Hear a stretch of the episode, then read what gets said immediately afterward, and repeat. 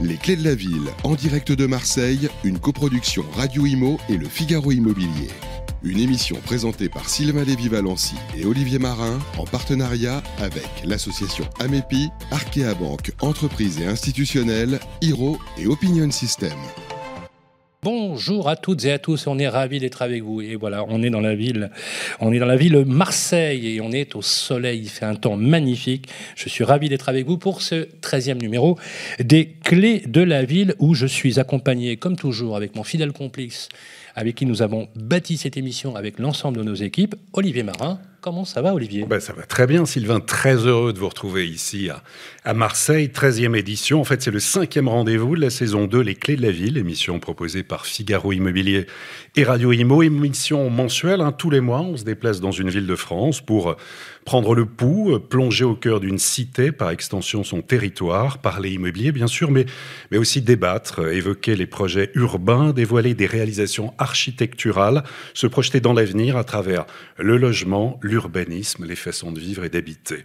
Ça, c'est notre promesse, décrypter les tendances, livrer les principaux enjeux d'une ville avec des reportages, des témoignages de personnalités emblématiques locales et régionales, après donc ce début de saison, après la ville de Dijon, après Rennes, après Deauville, après Brest, eh bien nous sommes à Marseille. Et au sommaire de l'émission, notre grand témoin pour l'émission, que nous avons le plaisir d'accueillir, c'est Mathilde Chaboche. Bonjour. Bonjour. Bonjour Mathilde. Adjointe au maire de Marseille en charge de l'urbanisme et du développement harmonieux. Merci d'être présente dans l'émission. Nous parlerons bien sûr immobilier avec euh, Alain Lieuteau, qui est le président de l'animation locale du Sitchi Amépi à Marseille, partage de, de mandats avec qui on fera un tour d'horizon du marché dans l'ancien. Du logement neuf, il en sera question avec Arnaud Bastide, président de la Fédération des promoteurs immobiliers de Provence pour la rubrique Arkea Parlons Territoire. La rénovation sera à l'honneur avec Antoine Lians, directeur commercial d'Iro, pour bien mieux. Et puis on aura le plaisir d'avoir Magali Cialano, d'Orpi, qui interviendra pour le compte d'Opinion System pour la rubrique Vos avis comptent. Voilà, et comme toujours, des reportages et puis l'histoire, les nouveautés à Marseille avec la découverte de lieux qui mêlent le patrimoine, l'architecture et la culture. Bref, une fois de plus, un sacré programme pour cette émission. Et tout d'abord, Sylvain, si je vous dis Marseille, l'édito, c'est à vous. Les clés de la ville, l'édito. C'est la plus vieille ville de France euh, et c'est la cité est née de la rencontre de la mer et de la terre. On ne sait pas grand-chose du mariage de Protis, vous savez, ce marin originaire de Fossé, ce grec d'Asie mineure avec Gyptis, la Ségobrige, fille du chef des autochtones du peuple celto-ligure. Lors de ses noces, la princesse choisit d'épouser l'étranger en lui présentant une coupe emplie d'eau au cours d'un repas. Comment rêver d'un mythe fondateur mieux adapté? À ce qui sera pendant 26 siècles la euh, vocation même de Marseille, l'ouverture au monde. Tour à tour, gauloise, grecque et romaine, Marseille est une fille de la Méditerranée. Lors de notre séjour dans la cité phocéenne, nous allons rendre visite à la, comment on dit, la bonne mère. Voilà, on dit la bonne mère. Je vais essayer de faire l'accent comme ça. Mais en même temps, je suis un peu méditerranéen sur les bords. Donc, comme on l'a baptisée à Marseille, la basilique Notre-Dame de la Garde, qui est une figure emblématique de la ville de Marseille, elle veille sur les marins, elle veille sur les pêcheurs, et bien sûr, elle veille sur tous les Marseillais. Surnommer la ville au 101 quartier ou au 101 village, on peut s'étonner que l'attachement des habitants à leur ville soit si fort, au point qu'être Marseillais ressemble parfois à une nationalité, une évidence quand on se retrouve à l'Orange Vélodrome, qui est un monument emblématique euh, de Marseille. Le stade en fait régulièrement vibrer la ville lors de ses matchs de football. L'OM est toujours le seul club euh, français à avoir gagné la Ligue des champions. Si les sujets sérieux n'en manquent pas à Marseille, les habitants ici ne gâchent pas leur plaisir de partager toujours un bon moment convivial. Ce n'est pas un hasard si le mondial, la Marseillaise est le plus grand rendez-vous sportif du Sud-Est, avec près de 13 000 joueurs pour ce concours de pétanque populaire, le plus populaire au monde. Saint-Barnabé pour vivre dans un quartier résidentiel ou le Vieux-Port pour le charme et l'histoire. Il faudra au moins goûter à une bouillabaisse avant de choisir, car originaire de la Grèce, elle aurait des vertus, on le dit, hein, qu'elle aurait des vertus magique. Certains disent qu'elle aurait même des vertus aphrodisiaques, vous vous rendez compte? Voici en tout cas un reportage que je vous propose, où on a voulu, et c'est le ton de notre émission, euh, faire une espèce de balade bucolique dans cette bonne vieille ville de Marseille, en montrant cette beauté qu'elle représente. Je vous propose qu'on écoute ce reportage.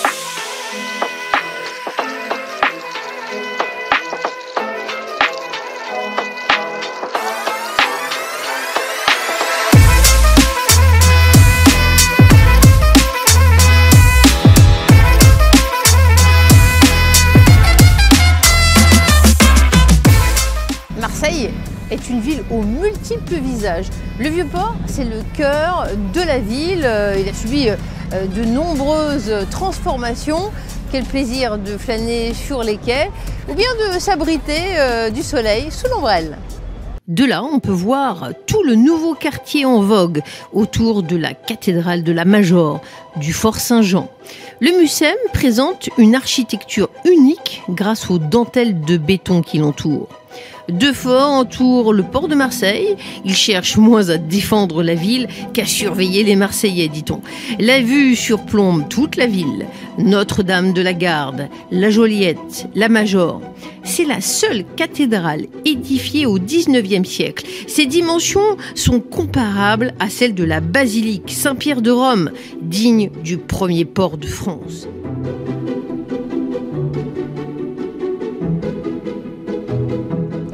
Ça représente euh, une ville très très vaste, plus de deux fois Paris.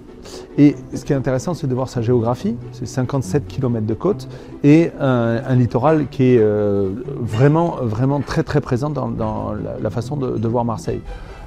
La, géographie explique beaucoup puisque la ville est cernée par des, montagnes et, de l'autre côté euh, par la mer et qui s'est finalement développée par le biais de la formation de noyaux villageois on dit qu'il y en a plus de 100, 111 euh, noyaux villageois qui créent l'identité de la ville.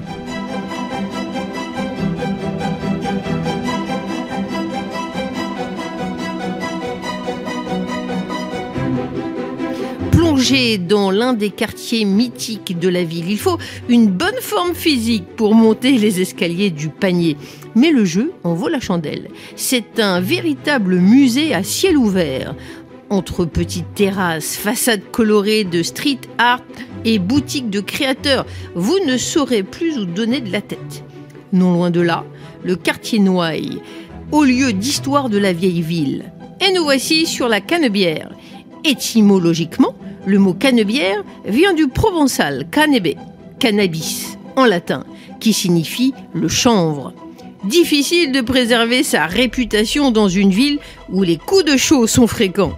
La légende dit que le, maire emblématique de Marseille, Gaston Defer, euh, n'aimait pas les tours. Et du coup, euh, pendant très longtemps, il ne s'est pas construit de tour à Marseille. Et euh, Jean-Claude Godin, qui lui a succédé, a prolongé cette, cette, thématique de dire que Marseille était une ville horizontale et qu'elle n'avait pas besoin de s'afficher comme toutes les villes du monde avec de la verticalité. Bah, cette, euh, tradition a été rompue euh, par la création de la, tour euh, de la CMA-CGM. Et ce, siège a, mérité, une verticalité qui a été dessinée par un prix Pritzker, donc Zaha Hadid. ensuite, Jean Nouvel est venu créer sa, sa, tour juste à côté grâce à Constructa. Et a émergé une nouvelle skyline dans Marseille, au cœur d'Euroméditerranée. Après tant de beauté, vos yeux pourraient être fatigués. C'est alors que vous irez à l'hôtel intercontinental, cet hôtel de luxe, métamorphose de l'hôtel Dieu, où Jacques Daviel a réalisé pour la première fois l'opération de la cataracte par extraction de cristallin. C'est un lieu qui a 900 ans, euh, donc est tour à tour hospice, couvent, mairie même, et aujourd'hui hôtel de luxe euh, qui accompagne un projet qui était à l'époque un projet du sénateur-maire Jean-Claude Godin, qui va dans le développement touristique de la ville de Marseille, l'inauguration du bâtiment tel qu'il est aujourd'hui, à savoir donc l'Hôtel Dieu euh, dans sa configuration actuelle, inauguré en 1866 par Napoléon III, et c'est un très beau cadeau d'anniversaire pour l'impératrice Eugénie. Marcel Pagnol, écrivain, cinéaste, acquis sur photo le château de la Busine, qu'il longeait enfant avec sa mère. l'auteur de La gloire de mon père, n'aura pas eu le temps de créer la cité du cinéma qu'il souhaitait. L'armée allemande l'a réquisitionné, mais la mairie l'a fait plus tard. Comment tu me surveilles comme si j'étais un tricheur Je te fais de la peine. Tu me fends le cœur, hein Oh, allons, César. Pas de César, tu me fends le cœur. Tu me fends le cœur. Oh Et alors Ah, Alors ne jouons plus, non Qu'est-ce qu'on fait? Autre site remarquable, le palais Longchamp, un château d'eau construit pour célébrer l'arrivée de l'eau, de la Durance vers Marseille. Ses sculptures, ses fontaines, ses colonnes sont magnifiques. Et si vous êtes toujours assoiffé, eh bien, je vous propose d'aller vers les Calanques où vous aurez une vue imprenable sur la Grande Bleue.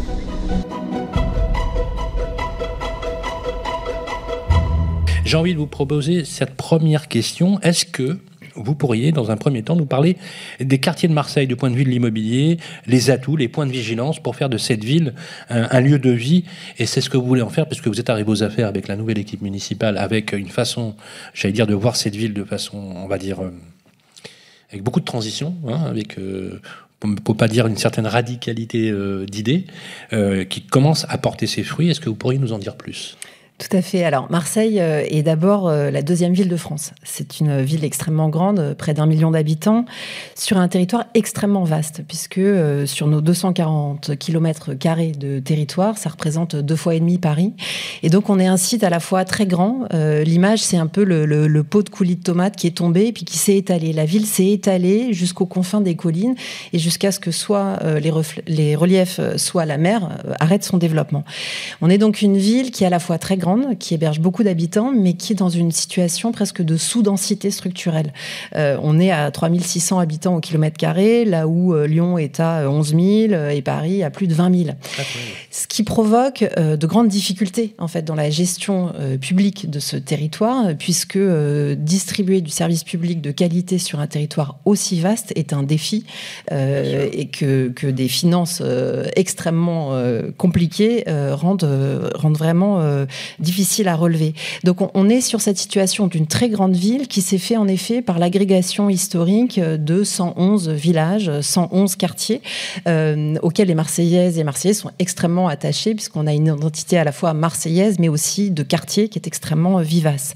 Ça nous donne un, territoire d'une grande complexité, euh, bigarré à la fois dans son architecture, dans son patrimoine, se juxtapose des choses euh, où on ne comprend pas toujours exactement euh, où sont les coutures entre les différents quartiers et puis une population, on a toujours été un, lieu d'accueil hein, de la Méditerranée, mais aussi du monde, une population qui s'est sédimentée en, s'agrégant autour de cette identité marseillaise qui finit par prendre le pas, puisqu'on se retrouve tous, euh, vous le mentionnez, euh, au stade Vélodrome, euh, ensemble, dans une forme de communion. Alors ça, c'est un peu l'image l'image positive de ce grand agrégat euh, qui ne saurait cacher euh, dans cette diversité de quartiers bien des difficultés, des quartiers extrêmement euh, favorisés où le cadre de vie est dans l'ensemble apaisé, et puis des quartiers qui concentrent malheureusement beaucoup de difficultés. Alors, il n'y a pas une, mais plusieurs façons de fabriquer la ville. Hein, vous qui êtes en charge de, l'urbanisme, fabriquer la ville, c'est un, un collectif, c'est pas que des opérateurs publics ou privés, c'est la mobilisation de tous. Fabriquer la ville, a besoin d'un metteur en scène ou d'un chef d'orchestre, une chef d'orchestre, en tant que chargé de l'urbanisme et du développement harmonieux de la deuxième ville de France. C'est une grande responsabilité. Chef d'orchestre, c'est diriger, c'est une vision, c'est un cap, c'est vous. Et si c'est vous, quelle symphonie vous souhaitez donner à Marseille et ceux qui doivent vous accompagner dans la réussite de votre symphonie, c'est-à-dire les musiciens, pour l'instant, sont-ils bons? Alors, on, part d'une situation où il faut reconnaître que euh, la ville n'a pas vraiment été dirigé par des chefs d'orchestre au plan de son développement urbain. Ça manquait de vision, c'est ça que vous voulez dire Ça, ça manquait en tout cas, euh, je pense, de, de, volontarisme et de, et de solidité dans le pilotage du développement urbain. Le résultat, c'est cet étalement urbain dont je vous parlais. C'est-à-dire que finalement, on a laissé la ville se faire plutôt qu'on a dirigé son développement. Les derniers grands projets d'urbanisme, c'est euh, l'époque haussmanienne, c'est des grandes percées dans du tissu faubourien euh, dégradé qui a permis de tracer quelques grandes avenues structurantes du centre-ville. Mais au-delà, dans la deuxième couronne, qui est donc un tissu résidentiel d'un urbanisme diffus. On a plutôt été dans le fait de laisser des projets privés majoritairement se faire. Et donc le résultat, sans contester la qualité de certaines opérations prises isolément, c'est que ça manque de vision, de cohérence, ça manque d'une logique véritable d'aménagement et on est plutôt dans l'urbanisme à la parcelle. Donc on a vu se juxtaposer des Legos sans que euh, une vision prédestine à ces opérations et sans surtout que ce qui fait le vivre ensemble dans une ville, c'est-à-dire les services et les équipements publics, ne soient pensés réellement à la mesure de ce qui s'est développé. Le résultat, c'est quoi? C'est des quartiers où ça s'est construit massivement sans que euh, des écoles soient construites pour accueillir les enfants de tous les gens qui s'y sont installés. Ça crée des quartiers qui se sont densifiés sans que les voiries soient mises à niveau et donc des embouteillages monstrueux puisqu'on est dans une situation quand même de, sous-dotation en transport en commun euh, à la hauteur de cette ville. Hein. Je rappelle qu'on a euh, deux lignes de métro, trois lignes de tramway qui grosso modo le périmètre de l'hypercentre élargi, mais pas au-delà. Donc on est dans une espèce de contradiction qui pour moi a été liée au fait justement qu'il n'y avait pas de chef d'orchestre aux commandes. La, ville, elle se fabrique à plusieurs. Vous avez raison, et moi j'en suis convaincue. Je ne suis pas de celles qui pensent que le public peut tout tout seul. Absolument pas. On n'en a ni les moyens, ni la volonté. Et je pense que ce qu'il faut poser, et c'est ce, à quoi je m'emploie depuis un an et demi, c'est vraiment poser le cadre où la ville redevient un chef d'orchestre en assumant le fait d'avoir une vision pour ce territoire. Cette vision, elle est éminemment politique au sens noble du terme, c'est-à-dire pas une vision politicienne, mais une vision d'une trajectoire et d'un destin commun. Et c'est notre responsabilité que de le porter. Et il nous faut maintenant faire entrer dans cette symphonie l'ensemble des acteurs, publics, privés, parapublics, qui doivent tous se mettre dans cette musique-là. Il faut reconnaître que c'est un changement euh, dans la façon de faire. C'est très habituel dans beaucoup d'autres grandes villes et je discute évidemment avec mes, homologues dans d'autres villes ou d'autres maires pour qui ça paraît totalement évident. À Marseille, ça ne l'était pas. Et donc, il a fallu, dans un premier temps, être un petit peu euh, ferme et flexible en même temps pour essayer d'embarquer avec nous l'ensemble des acteurs de la construction dans cette nouvelle vision et façon de voir la ville. Et maintenant, vous avez le sentiment que vous les embarquez, ça y est, ils sont, ils sont tous avec vous, vous formez une bonne composition musicale, un bon groupe de musiciens. Alors, Ça, c'est dit gentiment, ça, c'est dit gentiment, mais parce qu'il y a des pratiques quand même qui, qui, qui perduraient alors, euh, on peut le dire, parce qu'il y a eu quand même, euh, quand vous parlez de, l'urbanisme au pâté de maison, on appelait ça comme ça à Paris. C'est-à-dire qu'en fait, on construisait sans vision globale. Ce que vous dites, en fait, c'est une vous avez une vision matricielle, c'est-à-dire une vision collective mm. de, l'habitat, qu'on ne peut pas concevoir l'habitat sans mobilité, sans infrastructures publiques et autres. Euh, c'est une rupture depuis que vous êtes arrivé à vos affaires avec la nouvelle équipe municipale, avec des pratiques, disons-le, qui étaient des pratiques un peu convenues, peut-être. Oui, et puis voire complaisante. Voilà, et, peut-être une forme d'opportunisme en fait dans l'opération. C'est-à-dire que moi, je, n'ai aucun euh, je, n'ai aucun euh, biais euh, sectaire sur le fait que des acteurs privés sont là pour construire des opérations qui trouvent leur rentabilité, qui soient sur un modèle économique qui tourne. Je suis extrêmement à l'aise avec ça et je pense qu'on a besoin de, de, ces investisseurs et de ces acteurs volontaires. Néanmoins, forcé de constater que euh, jusqu'à présent, ce sont un peu eux qui ont fait la ville, la collectivité étant dans un rôle d'accompagnement, voire d'acceptation des conditions que eux posaient. Un peu un lieu d'enregistrement administratif de leurs demandes et de leurs projets. C'est vrai que c'est un changement de braquet, du coup, assez radical, euh, dans lequel je conteste pas les difficultés, notamment sur la première année de mandat, puisqu'il a fallu euh, secouer un, univers avec des habitudes bien installées. On est en plus un territoire sur lequel il y a peu de nouveaux entrants. Et ça, c'est une difficulté. C'est-à-dire qu'on est globalement euh, dans un milieu socio-professionnel élargi, où les gens bougent assez peu, une fois qu'ils sont installés à Marseille ou qu'ils y ont grandi, qu'ils ont envie d'y faire leur carrière. Tout ça nous donne finalement peu de mixité, euh, parce que moi, je, crois que l'intelligence collective, elle vient de la mixité. C'est-à-dire, c'est le fait d'être confronté à quelqu'un qui pense différemment de nous, qui a une autre culture, qui a d'autres références, qui a vu d'autres choses dans d'autres territoires, qui fait que ça fait jaillir l'étincelle de se dire, bah oui, tiens, ce problème, on le prenait dans ce sens-là, mais on peut le prendre différemment. Et c'est vrai que dans, dans, la culture locale, il y a assez peu ça pour l'instant. Mais ça veut dire aussi, quand vous êtes arrivé, que vous avez voulu insuffler, en tout cas, cette nouvelle dynamique, cette rupture, vous avez senti une hostilité par rapport à d'anciens modèles en fait qui étaient en place? Oui, une hostilité, en tout cas un, système qui pour moi se, meurt et, mmh. qui se rétracte et qui euh, se, rétractant et sentant qu'il arrive euh, à une nouvelle étape de l'histoire de cette ville. Quand vous dites système, euh, bon, on va faire notre journaliste, mais quand on dit système, est-ce qu'il y avait des pratiques particulières euh, auxquelles vous avez mis un terme Alors, il y, avait forcément, moi je, je, je, je ne suis pas euh, juge et je ne suis pas procureur, mais évidemment, non, mais il y a une habitude qui perdurait depuis des, des, années et des années. Voilà, il y avait des formes, je pense, de collusion entre des intérêts privés et l'intérêt général. L'intérêt général ne prédestinant malheureusement pas à l'ensemble des décisions publiques qui étaient prises.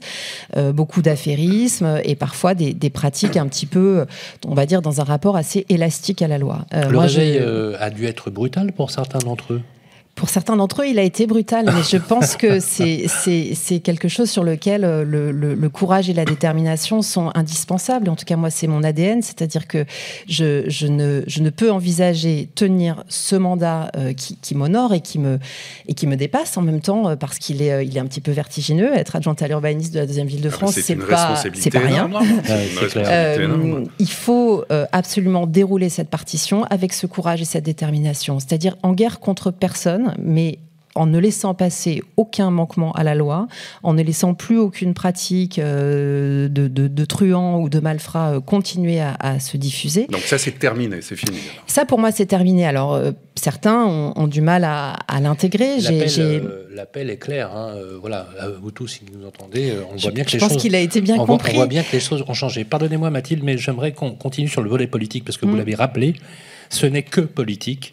Et il faut reconnaître, parce qu'il faut aussi rendre grâce à certains promoteurs, euh, aujourd'hui, nouvelle génération, si je peux m'exprimer ainsi, qui ont un vrai souci euh, à la fois de l'urbanisme, de l'harmonie de l'urbanisme, de la mixité, mais aussi de la décarbonation des villes, qui est une nécessité qui touche l'ensemble de notre planète. Il faut aussi leur rendre grâce. Et ici, c'est la question n'est pas de fustiger des professionnels de l'immobilier, mm. mais par contre d'en fustiger certains qui devraient ne plus mm. travailler puisqu'ils ont été délétères pour le plan d'urbanisme et c'est toujours les usagers qui en payent le prix. Le président de la République, Emmanuel Macron, a marqué l'importance assez récemment, euh, puisque ça, a fait couler beaucoup, beaucoup d'encre, l'importance qu'il porte à Marseille. Quelles sont vos attentes pour poursuivre la mutation de la deuxième ville de France, à l'instar de ce à quoi s'est engagé le président Macron parce qu'on a calculé avec notre ami Olivier le volume des dotations de la ville de Marseille, qui a littéralement été saigné à blanc, si je peux me permettre. Euh, si je peux me permettre euh, l'usage, parce qu'en fait, vous l'avez rappelé d'ailleurs très justement, euh, indépendamment du fait que les élus sont toujours taillables et corvéables à merci, on voit que, vos marges de manœuvre pour imaginer cette ville se réduisent depuis les dix dernières années comme peau de chagrin, pas uniquement avec la nouvelle équipe municipale, mais aussi avec les présidents d'équipe.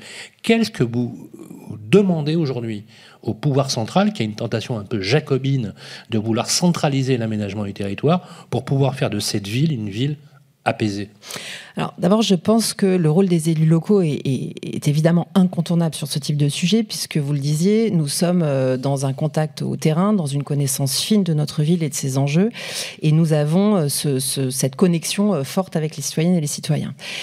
La situation de Marseille est la situation d'une espèce d'abandon sur plusieurs années et du coup d'une nécessité impérative de rattrapage quelques chiffres qui peuvent d'abandon par le pouvoir central d'abandon par le pouvoir central d'abandon en termes de, financement et finalement d'une situation où on était un peu à la fois bunkérisé euh, cornerisé et un peu moqué euh, on va dire au plan national.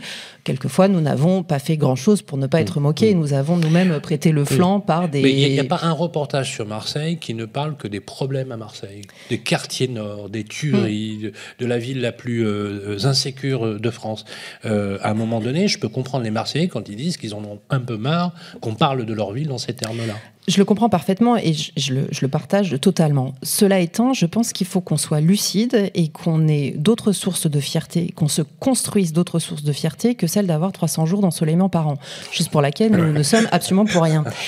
Maintenant, il faut qu'on devienne une ville qui se fait respecter et je pense que c'est la crédibilité de nos actions qui nous respecteront. La situation est la suivante. Nous sommes dans une situation de, de sous-dotation structurelle en équipement public.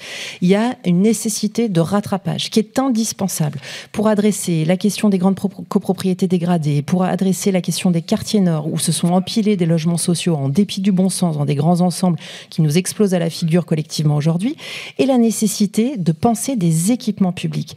Pour près d'un million d'habitants, nous avons moins de 10 bibliothèques. Nous avons près de 500 écoles, dont une cinquantaine sont quasi vides et il en manque une cinquantaine ailleurs. Nous avons une sous-dotation en équipement sportif de proximité qui est catastrophique. Nous nous faisons plaisir en disant que nous avons un très bon taux d'espace vert. Ça, c'est en comptant le parc des Calanques. Dès qu'on sort le parc des Calanques, nous sommes dans une situation de sous-dotation majeure qui ne répond même pas aux critères de l'OMS sur le ratio espace vert par habitant. Il faut donc engager un véritable rattrapage dans la production des équipements publics. Et ça, pour moi, c'est essentiel. Avant tout, les, les écoles. Je pense. Alors, ouais. les écoles sont un sujet essentiel sur lequel le président nous suit et je le remercie très sincèrement euh, sur un, un, un cofinancement euh, de la part du national ça, euh, qui acté, va hein. nous permettre. Ça, c'est acté. La acté. société des écoles est créée. On sera donc dans un montage public, public, Quel État, est le, de financement ville. De le, le, montant de financement de l'État est à 50% d'un plan qui s'élève à 1 milliard d'euros euh, sur même. vraiment un plan extrêmement ambitieux de mise à niveau de l'intégralité de nos écoles. Sur quelle durée? Alors, le plan au global, ce sera 9 ans. C'est en tout cas sur ça qu'on qu table, avec euh, une, une, très forte montée en gamme là sur, euh, sur cette durée de mandat. Il faut voir la situation. Quand nous sommes arrivés, moi j'ai visité des écoles dans lesquelles il y avait des croix dessinées sur certains murs. Et quand je demandais aux, aux enseignants qui étaient là, aux personnes, en disant mais qu'est-ce que c'est que ces croix? Je comprends pas. Ils me disaient bah oui, c'est il y a trois ans, il y a un type qui est venu euh, pour repérer là où il fallait mettre des extincteurs, et puis en fait il est jamais revenu. Je mets ah c'est-à-dire. Oui, et donc, on avait des écoles qui n'étaient pas équipées en système de sécurité incendie. Je, je vous laisse apprécier le, le niveau d'abandon que ça veut dire. Le constat Mais était à, terrible. À, entre les, les, besoins en logement euh, qui sont énormes, les réhabilitations en matière d'habitat indigne, est-ce qu'on a le temps pour vous de penser la ville, d'aller sur des, des projets entre l'urgence et l'impératif aussi de construire. On dit aussi de construire plus vert. Parce que construire plus vert, déjà, ça veut dire construire moins?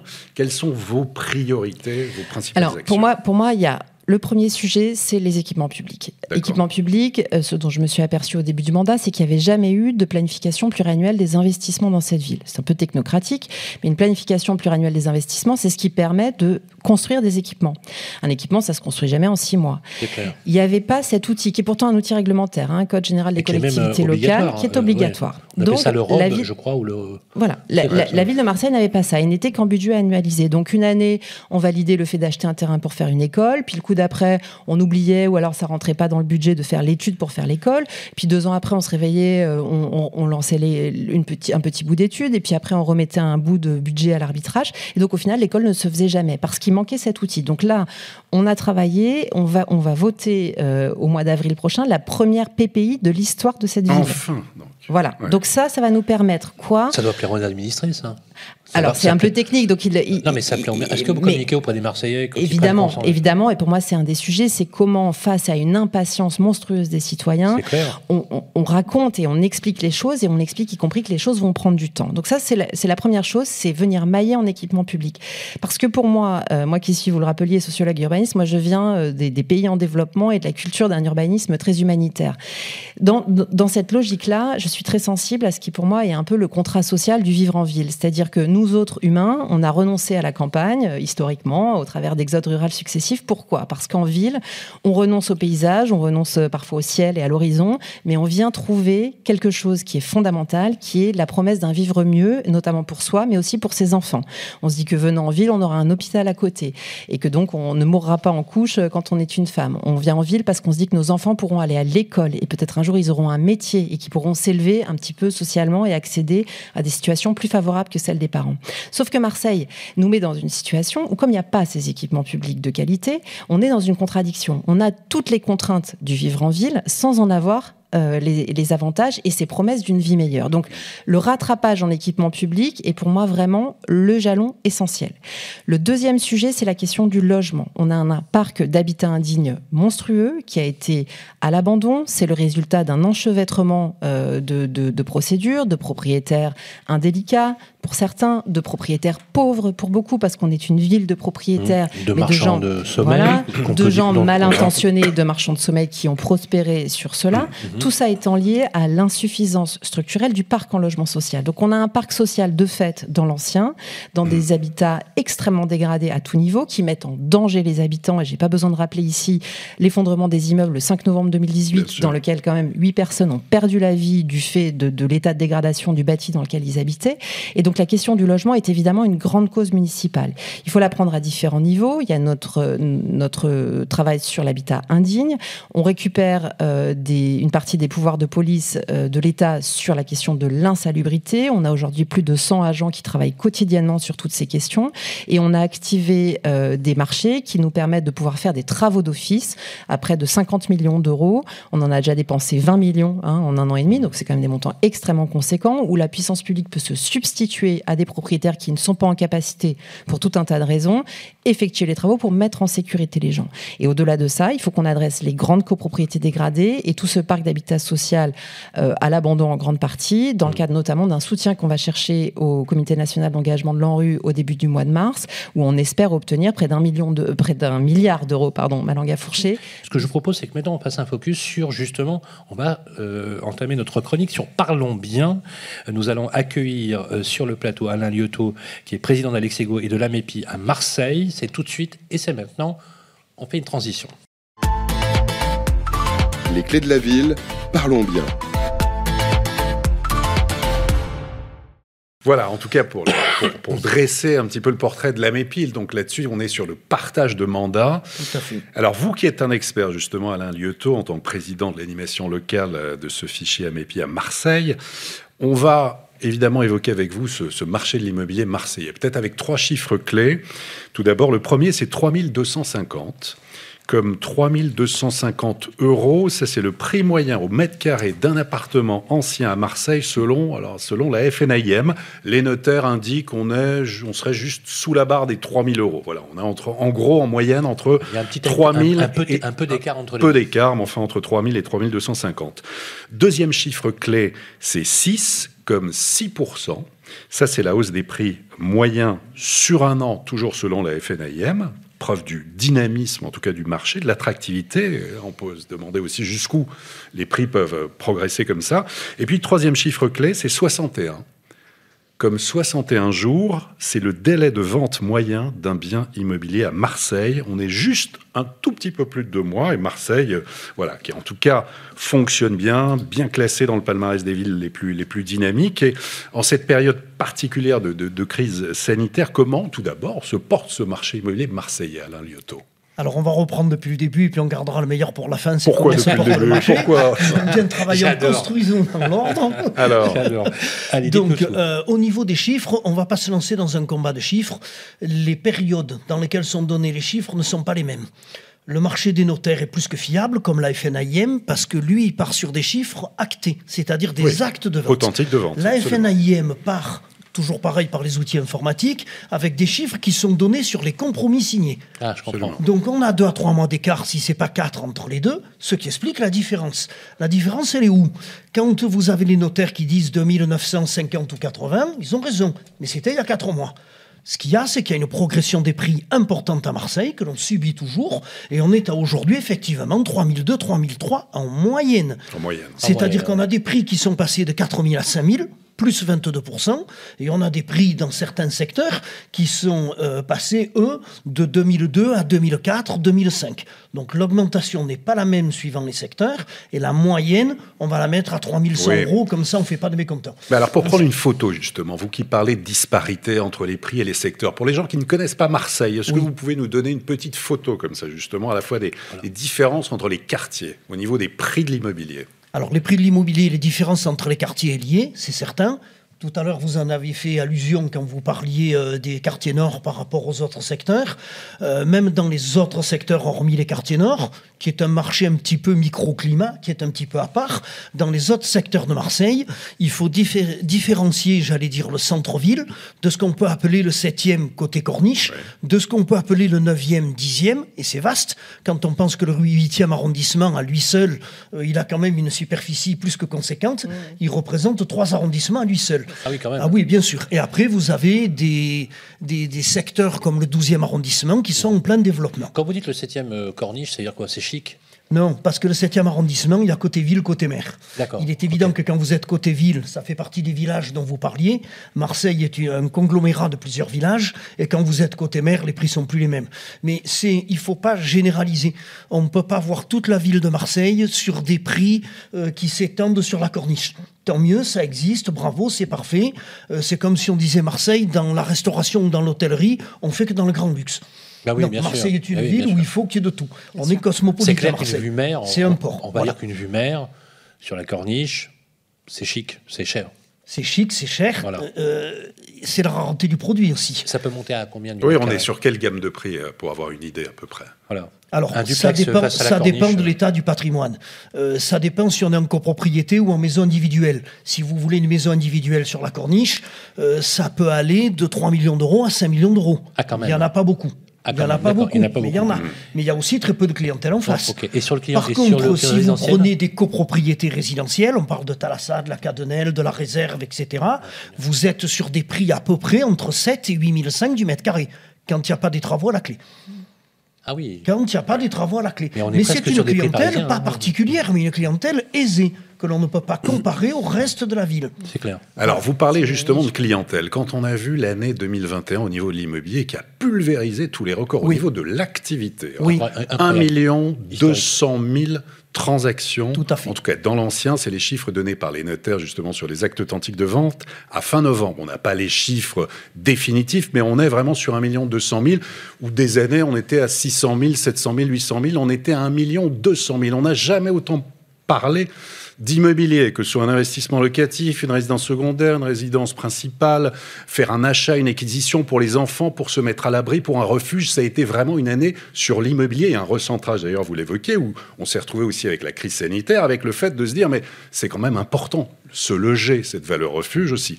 Est-ce que vous avez senti une appétence particulière, parce que d'ailleurs ça a été le cas à Marseille en 2021, au niveau des ventes, comment, comment, comment ça s'est passé Et y a-t-il eu l'arrivée euh, massive de franciliens ou d'autres d'autres populations?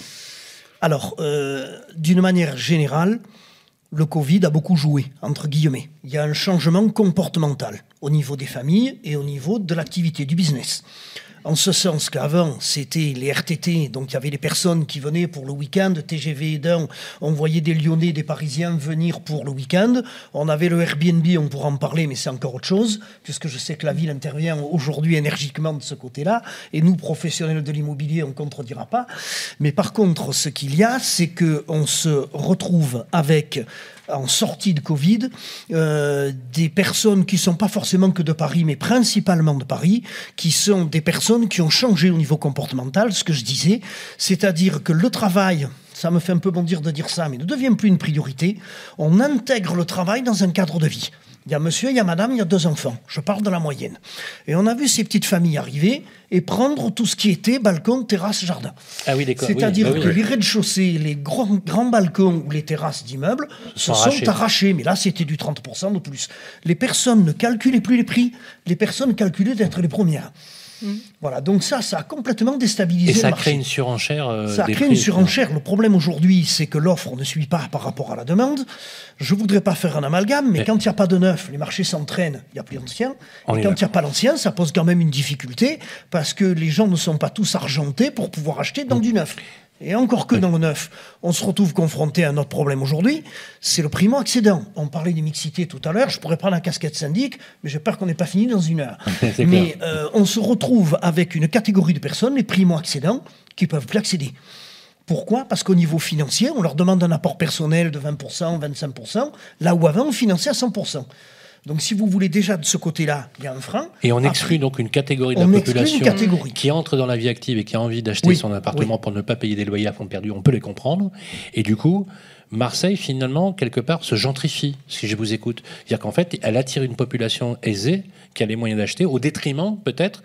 Est-ce que cette population qui est venue de l'extérieur, est-ce qu'elle est aussi au détriment des Marseillais natifs qui, du- qui du coup, ont du mal à se loger brutalement, on peut dire oui. C'est-à-dire qu'il y a des Marseillais qui ont vendu leur appartement parce que belle aubaine, on vend 20 ou 25% Ça, de plus. Je pèse ouais. mes mots, C'est- suivant ah oui, quartier.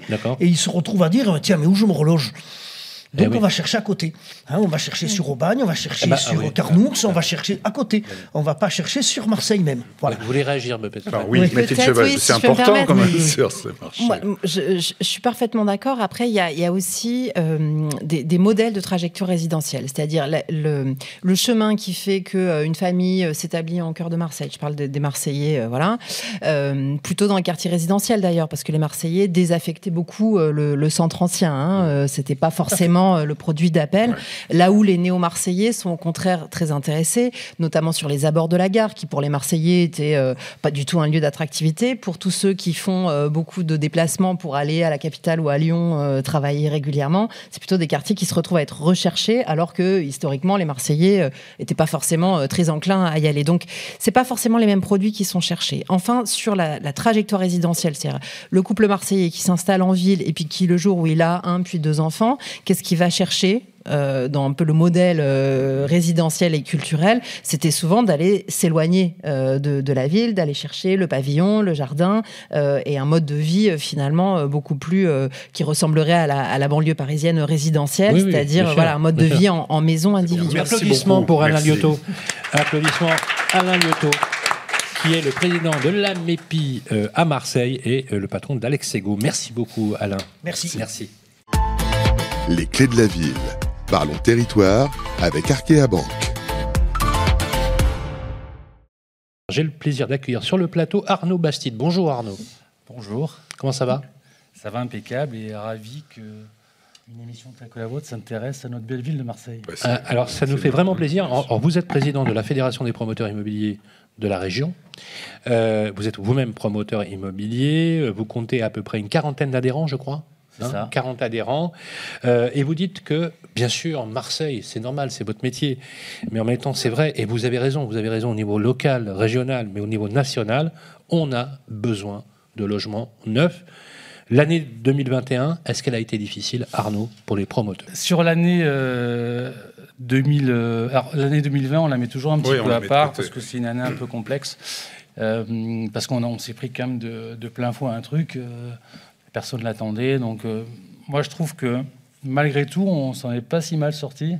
Et que, euh, moi, je me rappelle, en- le premier confinement de mars, on s'est dit, mais euh, qu'est-ce qu'on va faire cette année quand on, Catastrophe, ouais. quand on stressait quand même tous? Parce que, comme vous le savez, notre métier engage des sommes qui sont très significatives. On parle de millions d'euros rapidement sur les opérations. Et donc, on a eu un léger stress au démarrage.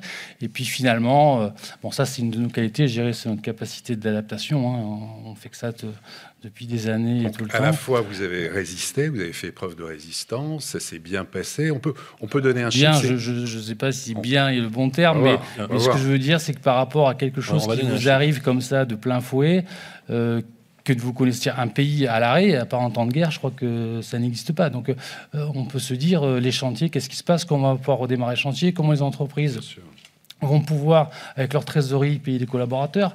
Euh, les clients, euh, est-ce qu'ils vont pas se dire non mais c'est plus le moment d'in- d'investir ou d'acheter Est-ce qu'ils vont pas retirer totalement euh, leur, leur contrat de réservation? Donc on était quand même dans un flou artistique assez stressant.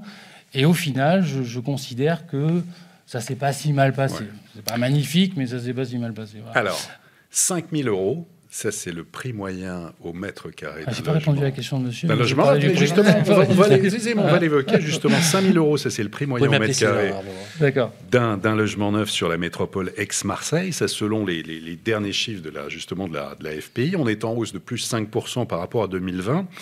À l'heure où on le voit d'ailleurs avec Sylvain en faisant beaucoup de villes de, France, où là aussi de nombreux promoteurs nous parlent de projets, ce qu'ils appellent des projets PUMA, c'est-à-dire des projets utiles mais ailleurs, euh, où l'acte de construire rencontre des difficultés. Ça a été évoqué aussi tout à l'heure. Comment se passe ici la délivrance euh, des permis de construire, des mises en chantier à Marseille et par extension sur la métropole? Vous qui êtes justement à la tête de cette euh, fédération ici régionale, co- comment ça se passe? On prend en préalable 5 000 euros, c'est un drame. hein. Euh, Aujourd'hui, en 4 ans, le prix a pris 25% On croit que c'est bénéfique pour les promoteurs, mais c'est pas du tout bénéfique pour les promoteurs. Euh, ça enlève tout un pan de, clients, qu'on en a parlé, ça enlève les primo-accédants. Donc nous, on est très très préoccupés de ces prix. Et d'autant plus qu'on m'avait à peu près garanti que les taux bancaires sur 2022 ne montraient pas, ce qui n'est pas le cas, puisque là, on vient de nous annoncer une hausse de 0,3%. Et pour vous donner un exemple, 0,3%, ça désolvabilise, sur, euh, sur 300 000 euros, c'est euh, entre 12 et 15 000 euros. Ouais, ça, ça suffit à désolvabiliser. Donc ça veut dire que vous perdez grosso modo 3 mètres carrés. Voilà. Donc c'est un drame. Euh, sur la délivrance des autorisations, donc je ne vais pas euh, redire ce qui a été dit. Effectivement, alors, si vous voulez, il y a, il y a trois phénomènes qu'on conjugués. Premier phénomène, on sait qu'en période préélectorale, n'importe quelle ville de France, c'est compliqué. C'est-à-dire qu'à un moment donné, on sait que l'acte de construire, on en parlera peut-être un peu plus tard, est de moins en moins accepté par les populations. Et donc, en période préélectorale, de plus en plus tôt, par rapport à l'échéance de l'élection, on nous dit attention. Bon. Donc déjà là, il y, a eu un, il y a eu un premier frein. Après, le, deuxième sujet, c'est qu'une nouvelle municipalité arrivée avec des nouvelles ambitions, une nouvelle stratégie.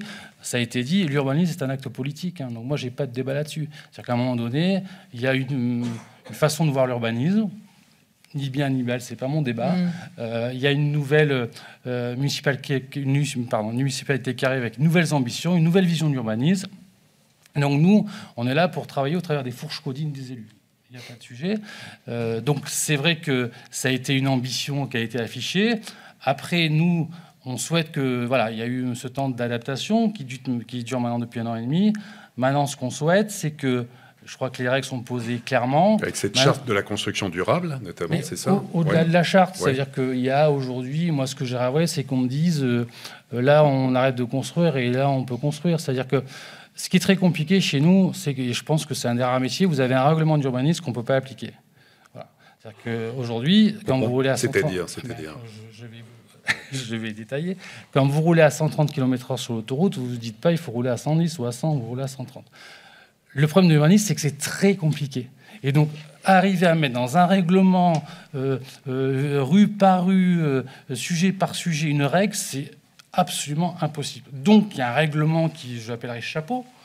Et dans ce règlement chapeau, et c'est là, c'est tout le- la discussion qu'on doit avoir entre les architectes, la mairie, les services de la mairie et nous, c'est que voilà, au travers de cette réglementation, qu'est-ce qu'on fait? Comment ça s'adapte? Qu'est-ce qu'on construit? Plus haut, moins haut Sur quoi on se raccorde? On a parlé des transports en commun. Est-ce que la, la- la- la- la ville doit avoir une vision de ses transports en commun en disant voilà, ben là on pense faire des transports en commun, métro, tram, ce qu'on veut, et donc là on peut densifier la ville. Et puis là, on est au fin fond de la treille, euh, j'exagère euh, à Mhm. dessein, euh, n'allez pas nous planter un immeuble. Mais, mais nous, on- nous, en fait, travailler pour rien, ça ne nous intéresse pas, clairement. Quoi. Donc nous, on veut des règles claires, on veut construire bien, beau, on est.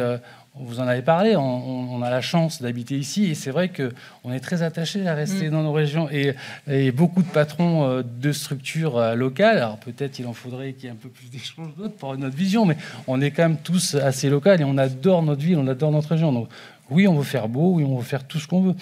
Mais ce qu'il faut maintenant, c'est produire. Les règles sont à peu près établies, mais il faut qu'on produise parce que souvent on, on dit oui, mais si on ne construit pas, c'est les opérateurs les premiers ennuyés. Non, non, les premiers ennuyés, c'est les Marseillais.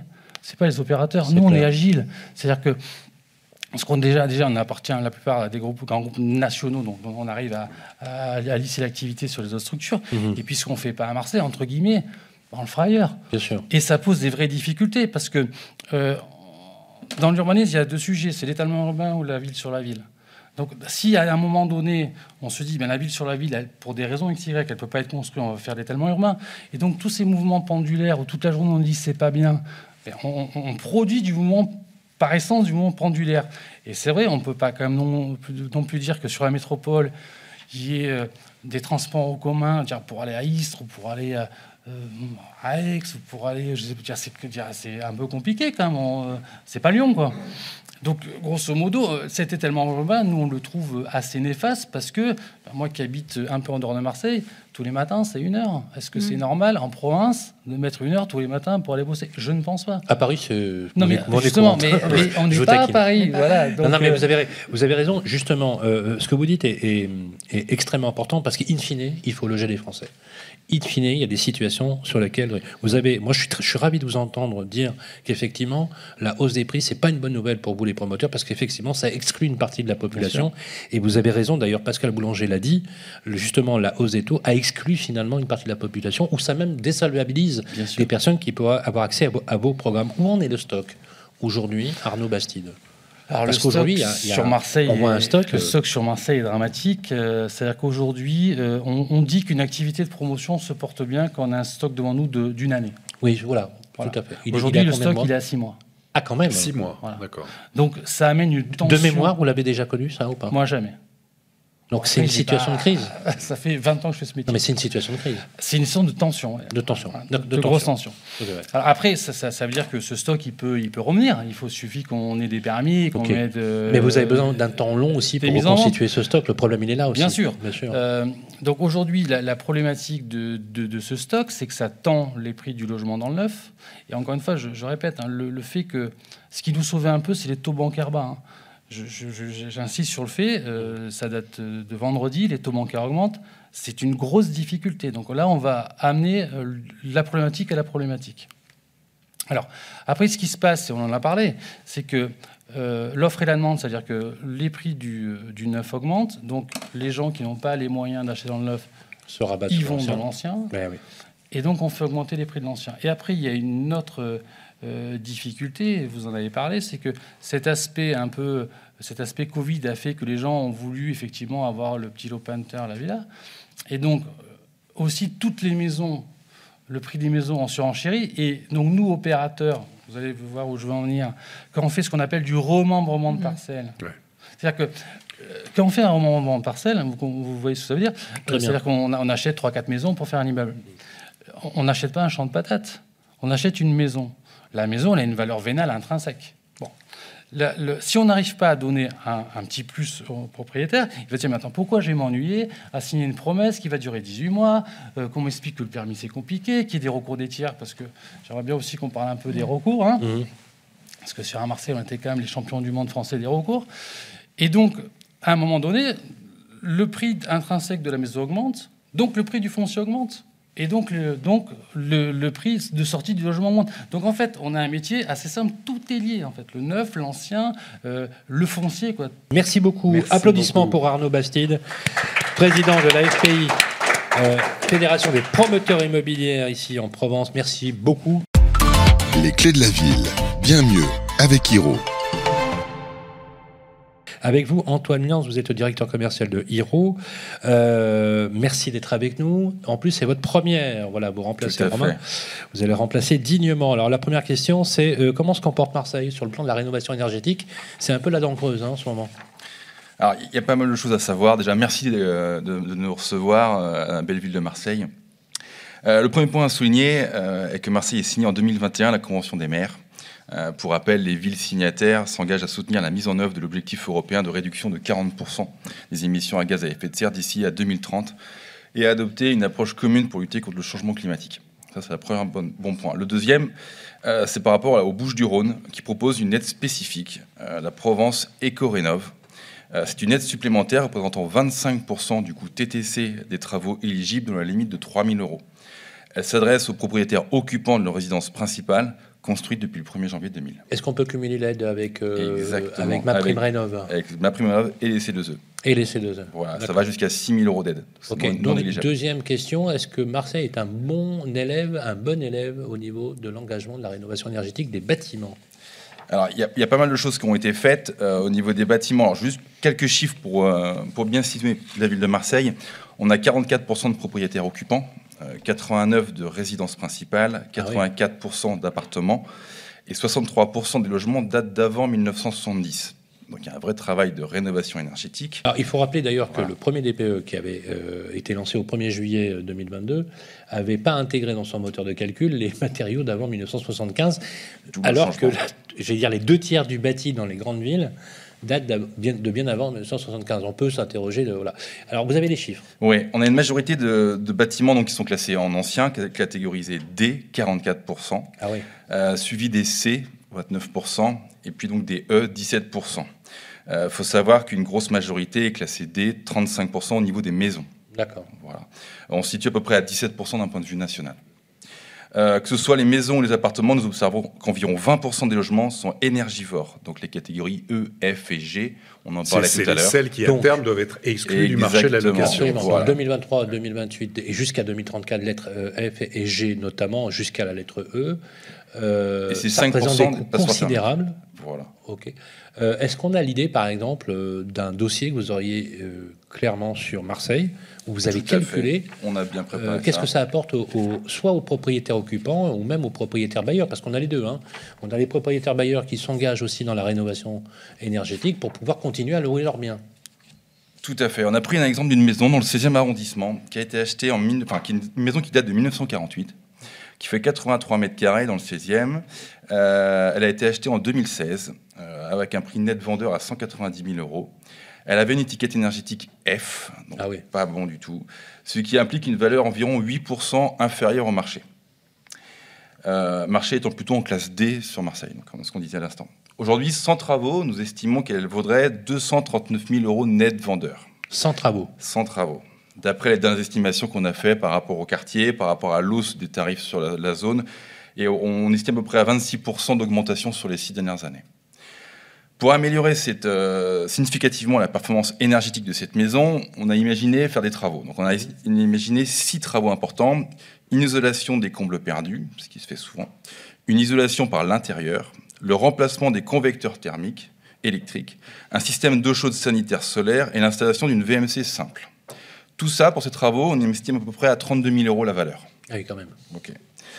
On va supposer pour les aides, on va supposer que c'est une famille qui possède ce logement, qui a donc euh, un couple de deux enfants et que les revenus moyens sont de 30 000 euros par an. Euh, la position, donc, par rapport à ma prime rénov, qui est une aide, est en classe bleue. Pour ces travaux, il cumulerait donc environ 11 000 euros de prime, 85% de ma prime rénov et 15% de cousse-pouce. Ainsi donc, les travaux vaudraient donc plus que 21 000 euros au lieu de 32 000 initial. Qui est le reste à charge. Le reste à charge. Exactement. Grâce à ces travaux, et là c'est là que c'est important, la maison passe de F à D en catégorie. Ainsi, elle ne perd plus, euh, elle peut gagner jusqu'à 8% de sa valeur. Elle serait donc estimée à 260 000 euros aujourd'hui. Donc elle passerait de 200, qu'on comprenne bien, de 239 000 euros à 260 000 euros par un engagement avec une aide finalement qui prend, on va dire, un gros tiers, voire une, presque une moitié des travaux en Tout charge. fait. Donc, parce qu'on on va parler argent et sous, bien évidemment, euh, parce que c'est bien d'avoir des conceptions énergétiques ou même euh, écologiques, mais in fine, il faut payer. Donc on voit bien que l'intérêt, même si on n'a pas cette philosophie de la transition écologique, elle est réelle sur le plan financier. En 6 ans, vous pouvez gagner 70 Donc 000 si je parle de valeur verte, Antoine, je suis crédible. Complètement. D'accord. Donc on comprend bien pourquoi les agents immobiliers, les professionnels de l'immobilier encouragent les propriétaires bailleurs à conserver leurs biens et à les accompagner dans ces travaux de rénovation. Voilà, au niveau de la rénovation, il y a beaucoup d'aides qui sont proposées par la ville de Marseille, par l'État, par les obligés et par les Bouches-du-Rhône. Alors je ne dirais qu'un seul mot. Bravo. Applaudissements Merci pour Antoine beaucoup, Miros. bravo. Merci. Les clés de la ville. Vos avis comptent avec Opinion System. Pourquoi ne pas mettre un peu de couleur dans tout ça finalement? Ce que disait Louis Jouvet, mets, mets un peu de comédie dans ta vie, un peu de vie dans ta comédie. Voilà. Louis Jouvet, un grand acteur. Magali Cialano, voilà. Euh, je vous appelle Cialano ou, Jean- ou Magali Jean, comme vous voulez. Comme vous voulez. Voilà. Magali Cielano, c'est très Voilà. bien. Appelez-moi. Sylvain, je vais vous appeler Magali. Parfait. Magali, vous êtes euh, à la tête d'une agence Orpi, Orpi du village, dans la euh, Orpi village, hein, c'est bien ça? Orpi, agence du village, oui, dans voilà, le agence du village, Orpi, qui est d'ailleurs, je précise, le premier réseau immobilier français et qui est une coopérative, Mathilde, je ne sais pas si vous le saviez, Mm. Est une coopérative, c'est-à-dire un homme, une voix. Alors, vive la démocratie. Exactement. Alors, vous gérez l'agence du village, vous intervenez sur tous les métiers de l'immobilier. Euh, moi, j'ai envie de vous- poser cette question à la professionnelle que vous êtes. Donnez-moi un petit peu votre avis sur l'évolution de la configuration actuelle de l'immobilier à Marseille et surtout du moral de ceux qui, parce que c'est important, parce que euh, Opinion System mesure aussi le moral des Français et la réputation. Et on ne sait pas à quel point, alors si on le sait, les réseaux sociaux sont tellement importants aujourd'hui qu'on peut détruire une réputation et que la réputation est importante. Expliquez-nous un petit peu ça. Alors, euh, moi, je vais euh, parler du marché immobilier sur les, on va dire, les deux dernières années, depuis la sortie du confinement en mai 2020. Euh, effectivement, on a un marché qui est hyper dynamique sur Marseille, et je pense que nos clients ont plutôt le moral et ont plutôt des envies d'être bien chez soi, d'investir dans la pierre, que ce soit sur de la résidence principale ou que ce soit sur de l'investissement locatif. Euh, on ressent euh, chez nos clients euh, vraiment une volonté de dépenser son argent dans une meilleure qualité de vie, dans un meilleur confort de l'habitat. On parlait tout à l'heure des gens qui voulaient un jardin, mais c'est pas forcément le jardin, c'est d'avoir peut-être une pièce de plus, avoir un peu plus grand, avoir un balcon, une terrasse, avoir un logement peut-être dans un environnement plus agréable, plus confortable. Voilà. Mais il y a une réelle volonté d'être d'être bien chez soi, et on a donc, on voit plus apparaître ce qui était un peu moins le cas les dernières années d'achat plaisir et d'achat confort. et c'est ce qui explique en partie la hausse du volume des ventes sur l'année 2021, je pense. Olivier. Et d'un quartier à l'autre, y a-t-il des spécificités, vous qui êtes une observatrice hors pair? Oui, alors nous, on intervient spécifiquement sur le quartier du 12e arrondissement, mais on a euh, des affaires qui se font dans l'ensemble de la ville. Euh, ce qu'on a constaté effectivement, c'est que Marseille a des disparités en fonction des quartiers, en fonction des arrondissements. Euh, je rejoins ce que disait euh, M. Alain Liotto tout à l'heure, c'est qu'effectivement, la dynamique de marché, elle est sur l'ensemble de la ville. J'entends par dynamique une hausse du volume des ventes, des acheteurs qui s'engagent vite. On parlait de délai tout à l'heure de vente. Effectivement, on a des acheteurs qui sont déterminés, qui sont motivés, qui savent ce qu'ils veulent. Donc on a des délais de vente courts, on a des prix qui sont plutôt à la hausse et on a des prix qui sont peu ou pas négociés. Euh, Selon vous, les, prix vont continuer à monter ou est-ce que vous assistez à un ralentissement depuis le début de l'année? Alors, c'est très difficile, encore une fois, de, faire un, état de l'ensemble de la ville. On parlait tout à l'heure. une tendance, juste. Alors, je pense qu'aujourd'hui, sur euh, des secteurs qui sont très prisés, j'ai du mal à, à, croire que les prix ne cessent d'augmenter, même si l'augmentation sera peut-être moins importante. On a effectivement euh, l'impact des taux d'intérêt dont on parlait tout à l'heure qui forcément jouera. Eh Mais euh, je pense que là, on est sur une tendance effectivement à la hausse.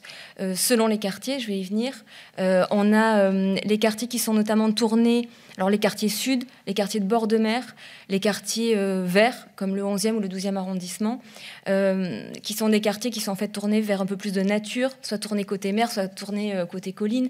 Mais on sent cette envie aussi de concilier en étant dans une grande ville une qualité d'environnement immédiate à proximité de son logement. Donc ça, c'est quelque chose qu'on constate. Euh, ce sont des quartiers aussi où on a des architectures moins denses euh, et où on a euh, effectivement un environnement qui est plus calme. Et ça, ce sont des critères qui sont extrêmement recherchés chez nos, acquéreurs. Et pour contrebalancer ça, on a des quartiers en centre-ville qui sont aussi qui bénéficient d'un fort engouement. Je pense notamment à la rue Sainte, au boulevard Chave, au panier, au quartier de la Joliette, etc., qui sont des quartiers de centre-ville et qui, eux, offrent quelque chose de différent, mais qui est tout aussi intéressant par euh, le renouveau de plein de petits commerçants de proximité, une vie de quartier qui sont des quartiers un peu typiques de Marseille qui plaisent beaucoup et qui bénéficient, qui offrent une effervescence et une authenticité qui est recherchée. un peu bobo dans ces quartiers. Oui, oui, oui c'est le cas. c'est le, cadre un peu bucolique, un peu ce que Paris a connu dans le quartier de la Bastille, qui était un quartier un peu particulier et qui a redonné des couleurs justement avec une nouvelle clientèle. Oui, on peut dire ça. C'est des, gens qui veulent vraiment rester dans, une, dans, une, euh, dans un cadre très urbain. Euh, avec les transports effectivement à proximité, parce que Marseille n'est pas forcément desservie de la même manière selon les arrondissements, euh, mais effectivement qui, qui, sont à la recherche d'une certaine authenticité, soit par l'architecture, soit par la, vie de quartier qu'ils peuvent y trouver. Dernière question, on a parlé du moral des Français, mais aussi de la réputation des agents immobiliers. Qu'est-ce que vous pourriez nous dire sur l'importance de la réputation des agents immobiliers? Alors, euh, effectivement, c'est un sujet. Alors, c'est un sujet qui est quand même en train de, décliner d'année en année, euh, puisque nous sommes une profession qui est, de plus en plus réglementée et pour lequel aujourd'hui euh, la majorité des acteurs des agents immobiliers, par le biais, alors euh, des euh, syndicats, par le biais des réseaux, par le biais d'opinion système et des avis clients certifiés, mais je vais en parler, euh, et, des bonnes pratiques.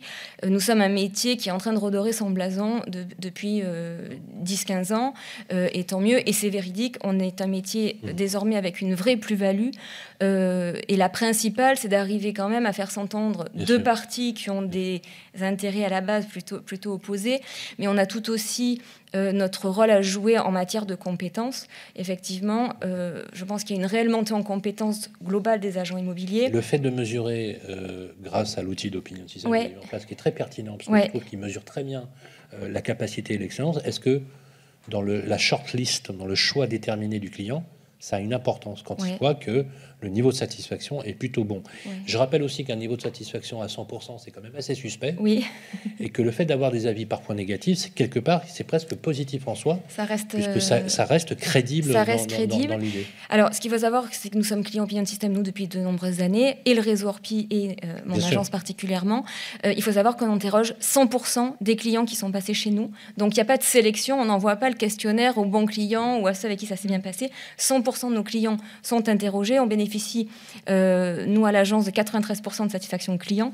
Mais ça reste un des premiers critères de choix, désormais, quand euh, le client souhaite faire appel à un professionnel de l'immobilier. Donc, oui, ça reste euh, Merci primordial. Merci. beaucoup. Un Merci grand applaudissement pour. Magali Cialano d'Orpi Village. Merci beaucoup de nous avoir apporté ces éléments-là. J'aimerais qu'on remercie très chaleureusement et des applaudissements à Mathilde Chaboch, adjointe au maire en charge de l'urbanisme et de la résilience et de l'harmonie dans cette ville. Merci beaucoup. Voilà, applaudissements pour vous. D'accord ou pas d'accord, la vitalité d'une démocratie, c'est notre capacité à débattre et à échanger. J'aimerais aussi qu'on remercie chaleureusement Arnaud Bastide, le président de la Fédération des promoteurs immobiliers. Merci Arnaud Bastide d'avoir participé. Applaudissements pour Arnaud Bastide. Applaudissements pour Antoine Niance de Hiro. Vous avez été brillant. Un grand merci à Fabienne Lissac, productrice du programme, Alexandre Burkhardt, Rémi de Sagazan qui était à la technique, et bien sûr à mon confrère euh, Olivier Marin, rédacteur en chef du Figaro. Puis je voudrais pas qu'on oublie non, plus le Laetitia Colcombe, qui est à Paris, qui a œuvré pour que nous soyons ici. Nous sommes bientôt dans une autre ville le mois Alors, prochain. les prochains rendez-vous, donc après Dijon, après Rennes, après Deauville, après Brest, après Marseille aujourd'hui. Rendez-vous 2022 le 17 mars. On sera à Bordeaux, on aura le plaisir d'avoir Pierre Urmic, le, maire, de Bordeaux. On sera à Bayonne le 21 avril, à Nancy le 19 mai, à Clermont-Ferrand le 16 juin, à Anguin-les-Bains le 7 juillet. Voilà un sacré programme qui nous attend. Nous sommes les compagnons du Tour de France. Voilà. Merci à toutes et à tous. Merci. Et à très très vite pour une prochaine émission. Salut à tous. Les Clés de la Ville, une émission produite par Radio Imo et le Figaro Immobilier, en partenariat avec Association Amépi, Arkea Banque, entreprises et institutionnelles, Hero et Opinion System.